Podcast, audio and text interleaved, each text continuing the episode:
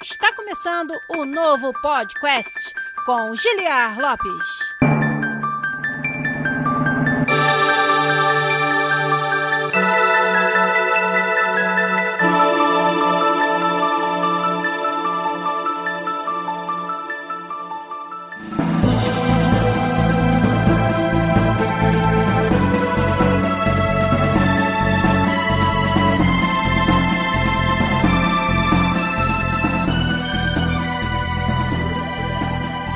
podcast na né? área, galera!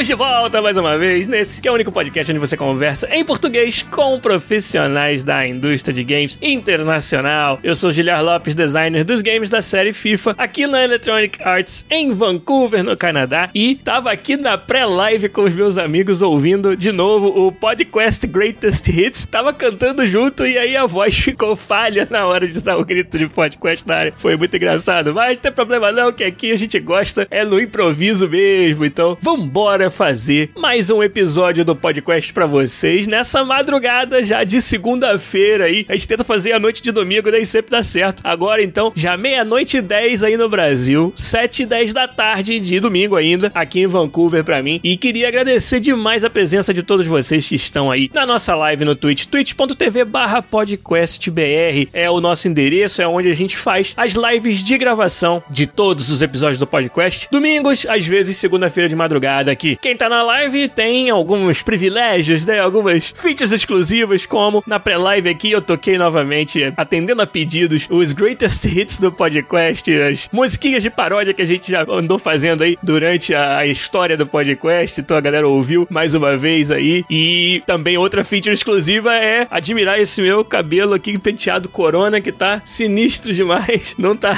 dando mais. Cara, eu tô ganhando um mulletzinho. Esse é o momento onde você chega à conclusão conclusão de que tem que ir no barbeiro urgente. Mas, como a gente tá na pandemia, tá tentando segurar a segunda onda da pandemia, a gente vai ter que esperar mais um pouquinho, vai ter que aguentar. Então, para deleite de vocês, vocês vão ter que me ver com o Mullet durante mais um tempo. Vamos ver quem já tá aí ajudando a gente a fazer a live do podcast de hoje, que vai ser uma continuação do assunto das duas últimas semanas. O Thiago CWB já chamou a atenção que hoje, sem o bigodinho safado, sem a penugem aqui em cima do lábio superior, porque hoje eu tomei vergonha na cara. Vamos ver, olha, quem já chegou chegou aí mandando boa noite pra gente, já mandando uma sub no Twitch com a sua conta Prime Gaming, foi o querido Yori Matt. Ele que já faz seis meses que nos escolhe rigorosamente todo mês, fielmente, como o seu canal preferido na sua conta Prime Gaming Muito obrigado, vocês ajudam a gente demais. Aí também chegou o Bernardo com vários N's e vários R's, o Game do Pote, o Berg Boss, que também assinou imediatamente com Prime Gaming sete meses seguidos. Muito obrigado, Berg Boss, pelo seu apoio fantástico. A Ou Milachu, que eu acho que é a Camille Camila, nossa amiga também lá do Instagram, tá aí com a gente. O Thiago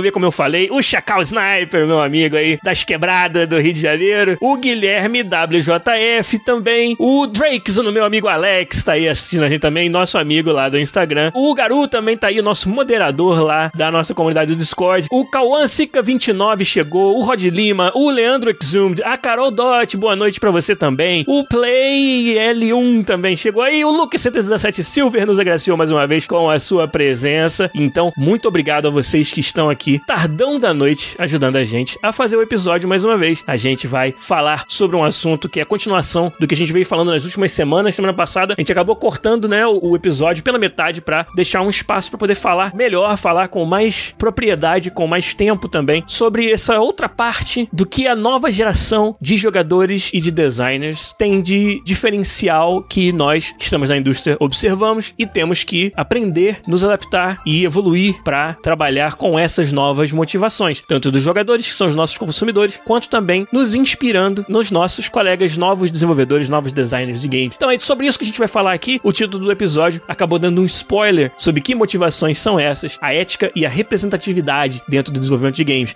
É sobre isso que nós vamos falar. Você que tá aí como meu querido Kaspersky perguntando o que é ética em games, a gente vai falar já já. Vai ficar bem claro, eu acho, quando a gente entrar nos assuntos de hoje. Outra parada que eu queria falar para vocês, na semana passada eu comentei que eu tinha dado uma entrevista bem legal para a revista Exame, né, uma entrevista que saiu online. Vou deixar o link mais uma vez aí na descrição do vídeo da íntegra de gravação no YouTube ou, claro, no nosso site podcast.com.br, no post desse episódio, para quem quiser dar uma lida. E aí essa semana tive mais uma oportunidade de fazer uma outra atividade onde eu pude falar um pouco mais sobre os games, sobre o momento atual dos games, games na pandemia, games e educação, que foi uma entrevista que eu dei para o canal futura. Ainda não foi veiculado na TV, mas em breve, assim que eu souber a data e a hora que vai passar a entrevista que eu prestei ao canal Futura, eu com certeza vou avisar a galera. O jeito mais fácil de você ficar sabendo de tudo que acontece aqui no podcast é se juntar ao nosso Discord. Quem não está no nosso Discord ainda, entra lá. Cara, no nosso site podcast.com.br, do lado direito ali tem o bonequinho do Discord, ali tem o link pro invite e também ele fica aqui embaixo na descrição de todos os vídeos do YouTube que a gente publica com as íntegras das nossas lives. Então, tem muita coisa acontecendo, como vocês podem ver eu tô realmente tendo várias dessas oportunidades fantásticas de conversar sobre carreira, sobre desenvolvimento de games e continuar fazendo aquilo que eu tento fazer aqui no podcast toda semana e atingir a mais pessoas possível. E isso tá vindo aí meio que num turbilhão agora no final desse ano e com certeza 2021 vai ser um ano excelente para nós aqui do podcast, para vocês que são os mais chegados da nossa comunidade aqui. Como eu sempre falo, nosso maior orgulho, tanto meu quanto dos meus colegas que fundamos o podcast, mesmo eles não estando mais aqui comigo fazendo o programa, eles sentem muito orgulho com certeza de ter montado essa comunidade que a gente tem e tomara que a gente consiga continuar fazendo tudo isso crescer. Eu acho que 2021 vai ser também um ano de tentar romper mais barreiras com o podcast, chegar mais longe com ele. Vou precisar da ajuda de vocês, com certeza, para continuar me ajudando, na verdade, que eu sei que vocês são, como eu falei, os mais chegados, os ouvintes mais assíduos, já espalham a palavra do podcast pros seus amigos. A gente vai precisar fazer ainda mais. Vou precisar de vocês também para darem as boas-vindas pros novos ouvintes, pros novos membros da nossa comunidade, que se tudo der certo, se nossos planos derem certo pro ano que vem, a gente espera conseguir crescer ainda mais o tamanho e o alcance da nossa mensagem mensagem aqui no, no podcast, o que vai trazer mais gente para dentro da nossa comunidade. Aí eu vou precisar de vocês para me ajudarem a lidar com essa galera que tá chegando aí e a gente continuar mantendo o nosso servidor do Discord, a nossa comunidade aqui, a nossa chat da live, um lugar saudável, um lugar legal, onde todo mundo pode estar presente, pode se expressar sem qualquer problema. Fico muito orgulhoso que a gente tenha construído o um, um nosso cantinho na internet que é assim e quero que ele continue sendo dessa maneira, mesmo que haja um influxo aí de mais gente, acho que a gente consegue manter a civilidade da parada. Então conto muito com a ajuda de vocês. Mas fiz um, né, um side quest aqui no podcast para falar sobre isso, só para deixar vocês meio que um pouco na, na expectativa de coisas legais que tem para acontecer no programa no futuro, com certeza elas vão acontecer. E, então, como eu falei, entrevista do Canal Futura, quando eu tiver mais informações, eu repasso para vocês, mas foi bem legal. Queria agradecer ao pessoal do Canal Futura que me deu essa oportunidade de conversar com eles sobre vários assuntos até bem profundos da indústria de games. E aí vamos ver como é que vai ficar o resultado da reportagem quando ela for pro ar. Vou deixar uma pergunta para vocês, como eu sempre faço, e a gente vai pros avisos e na volta vamos ler as respostas de vocês. A pergunta vai ser a seguinte: como a gente vai falar falar de ética, mas também de representatividade no desenvolvimento de games, quero perguntar para vocês, uma pergunta meio aberta, vale qualquer resposta e eu quero que vocês sejam bem sinceros, porque eu sei que esse é um assunto que tem algumas opiniões diferentes. Eu gostaria de ter todas elas aqui, se possível, que vocês estiverem sentindo no coração de vocês pra gente poder debater juntos sobre isso. A pergunta é: o que para você significa inclusão, diversidade e representatividade nos games? O que, que significa para você? Onde você sentiu na pele a falta de representatividade nos jogos ou a presença? dele. E o que você acha sobre os jogos que tentam utilizar a sua plataforma como um veículo para promover a inclusão? Queria muito que vocês respondessem aí o que tiver no coração. A gente vai para os avisos e na volta a gente começa para valer o assunto principal do podcast 361. Vamos lá. Música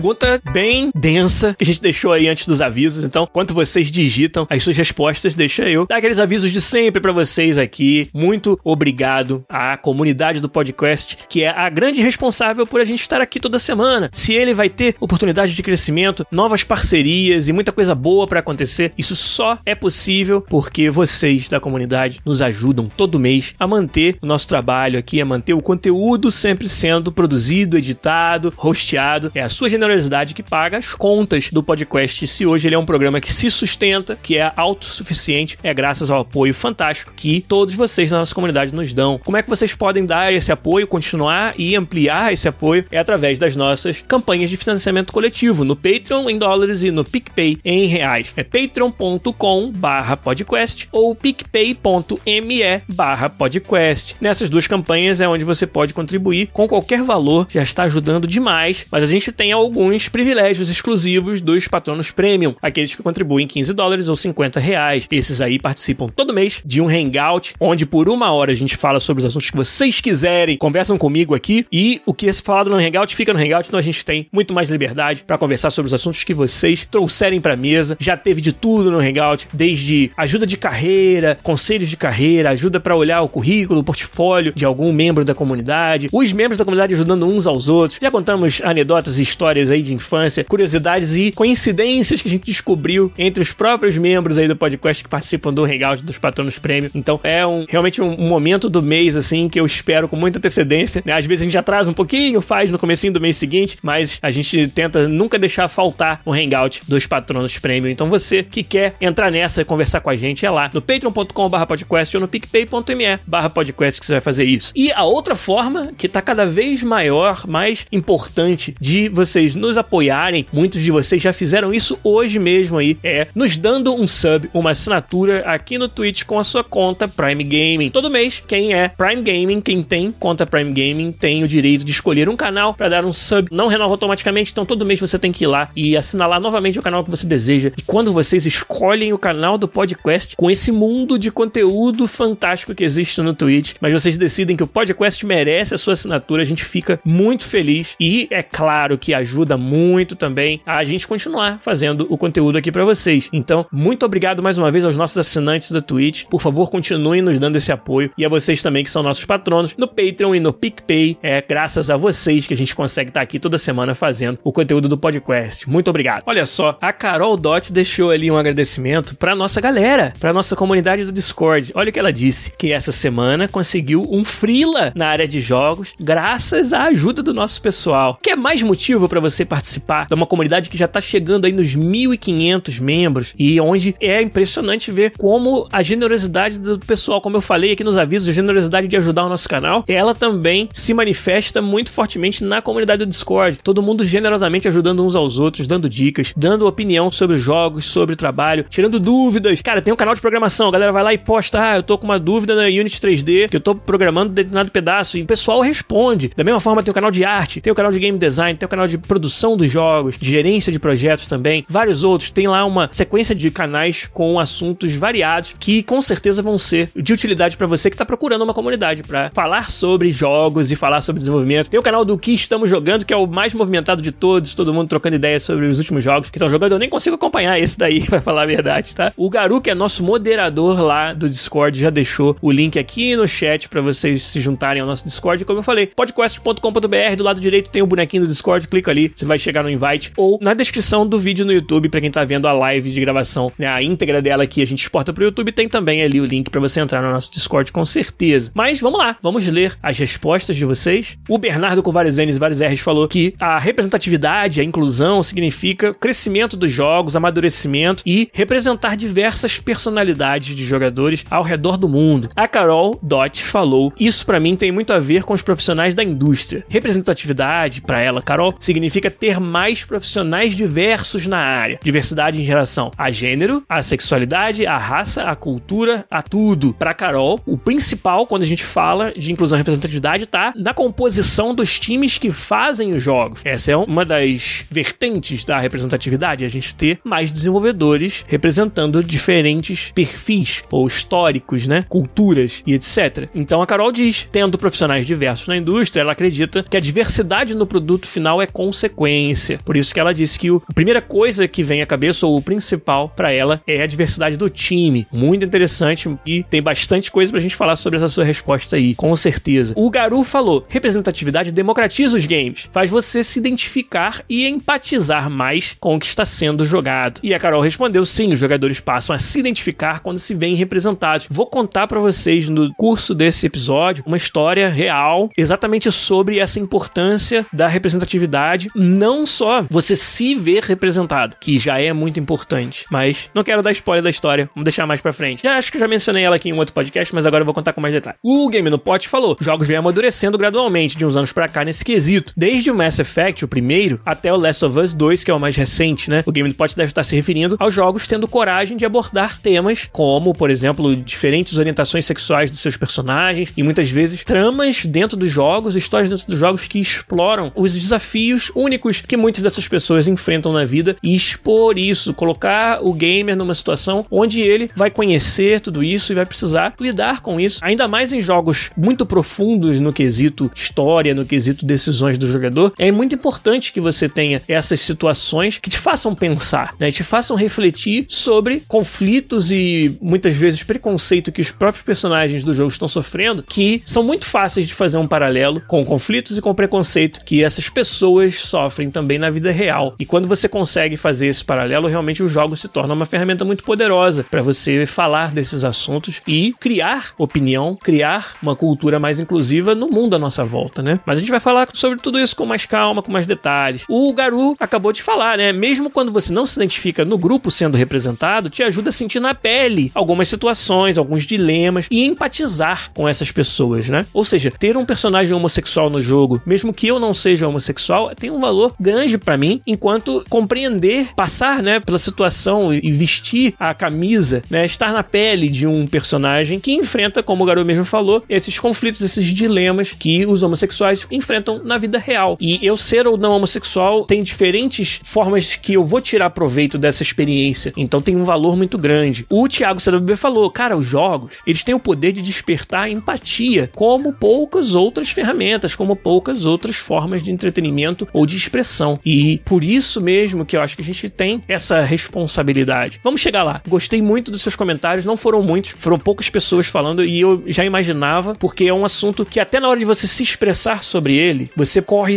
o risco de ser mal entendido, né? Você corre o risco de se você coloca uma vírgula na sua frase, né? Ah, acho que os jogos têm que fazer muito pela representatividade, vírgula. Mas e aí o que vem depois disso? Muita gente tem medo de falar abertamente sobre o que que vem depois. Então, a ideia do episódio de hoje é de tentar desmistificar um pouco até o próprio ato de discutir esse assunto, para que a gente possa ter mais e mais pessoas participando dessa discussão, trazendo diferentes perspectivas que vêm do seu coração para que a gente chegue num consenso, ou se não chegar também, que a gente tenha uma discussão saudável sobre esse assunto. Mas eu acho importante que a gente primeiro se desprenda de uma barreira natural, de uma talvez um desconforto em falar sobre isso. Então, se eu quero fazer isso, nada melhor do que eu ser o primeiro, né, a trazer esse esse assunto no programa, então é por isso que a gente vai falar sobre isso aqui hoje.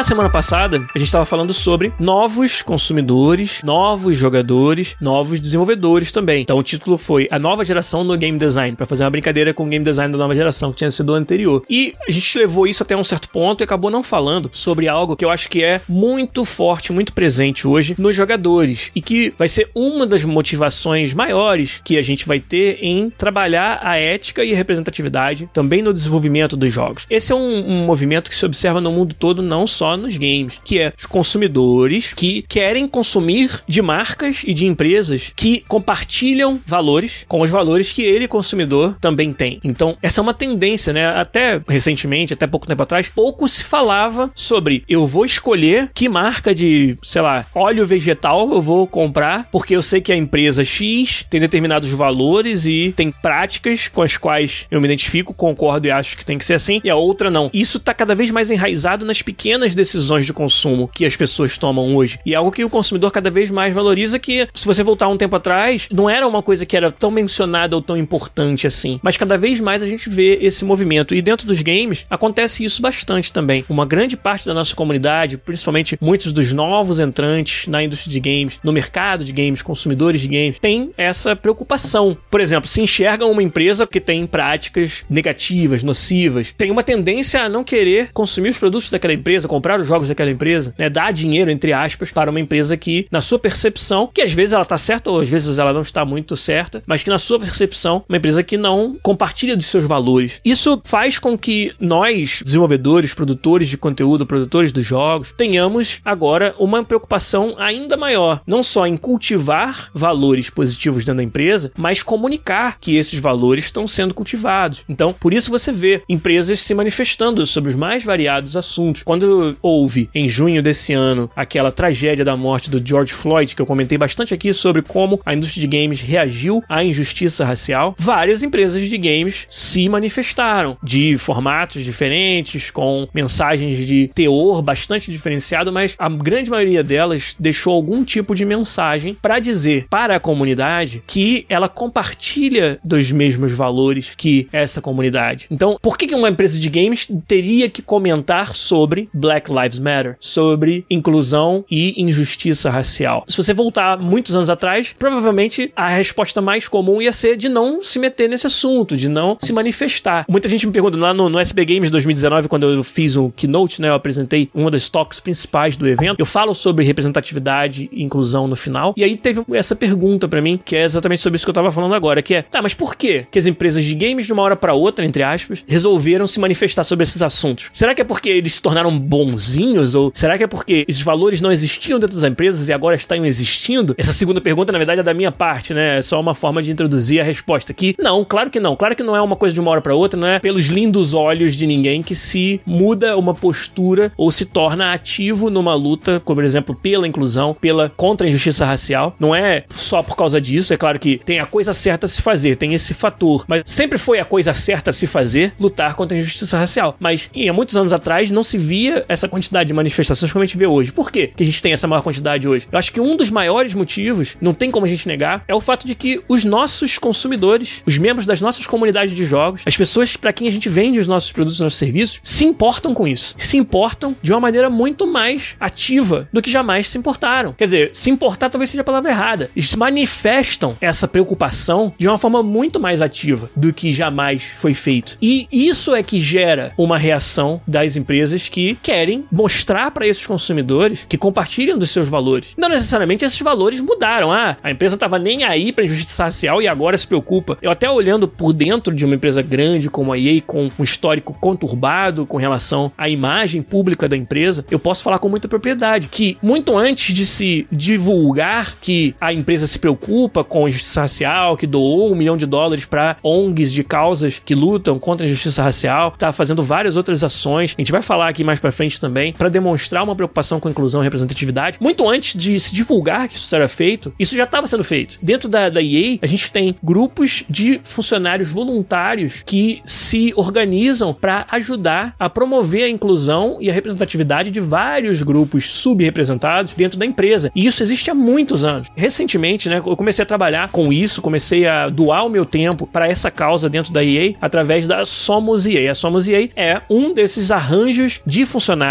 totalmente voluntários. E no caso da Somos, pelo nome, ela promove a inclusão e representatividade de latinos e hispânicos dentro da EA. Então isso vem desde uma equipe de um jogo da EA tem um personagem mexicano e quer saber se é apropriado escrever determinadas frases que o personagem vai falar, se é apropriado caracterizar esse personagem com determinadas características, seja de roupa, seja de sotaque, seja de forma como vai representar o personagem no jogo, se isso se parece com algo que é respeitoso ou algo que é ofensivo para a cultura, vamos dizer nesse caso, mexicana. E aí, um grupo como a Somos EA é que proporciona essa orientação. Então, muito material que a gente publicou dos nossos jogos com relação ao Brasil, seja representando as cidades do Rio, de São Paulo no modo volta, de futebol de rua, do FIFA, seja em vários outros jogos com personagens brasileiros, a Somos EA, e aí nesse caso em particular, eu e alguns outros colegas que são brasileiros que participam, prestamos muito desse apoio, né? Prestamos muito dessa orientação. Isso já existia há muitos muitos anos, sabe? E eu venho participando há alguns anos já que eu faço isso. E agora, a partir do meados desse ano, eu me tornei membro da board, né? Um conselheiro, vamos dizer, do comitê que toma decisões sobre que ações tomar, como que a gente investe dinheiro mesmo, dinheiro que a EA dá para isso, para promover, para capacitar, para desenvolver nosso talento, nossos funcionários e as pessoas que estão fora da EA, mas que um dia possam se tornar funcionários, que são de origem hispânica e latina. Tomei esse caminho meio fora do trilho normal da história, só para bater mais na tecla de que muitas vezes os valores que os consumidores estão procurando nas empresas já existem, já estão lá até há algum tempo, mas agora mais do que nunca é importante comunicar isso. Os consumidores realmente esperam, como eu falei no começo, consumir e se associar e incentivar com a sua compra, né? Marcas e empresas que tenham valores, compartilhem os mesmos valores que ele consumidor tem Então, não é por nenhum outro motivo etéreo que as empresas de jogos decidiram que precisavam se manifestar. É porque porque os seus jogadores esperam isso. Então é importante a gente entender isso para entender até como que a gente, olha, o que talvez tenha passado desapercebido nessa história foi, olha que poder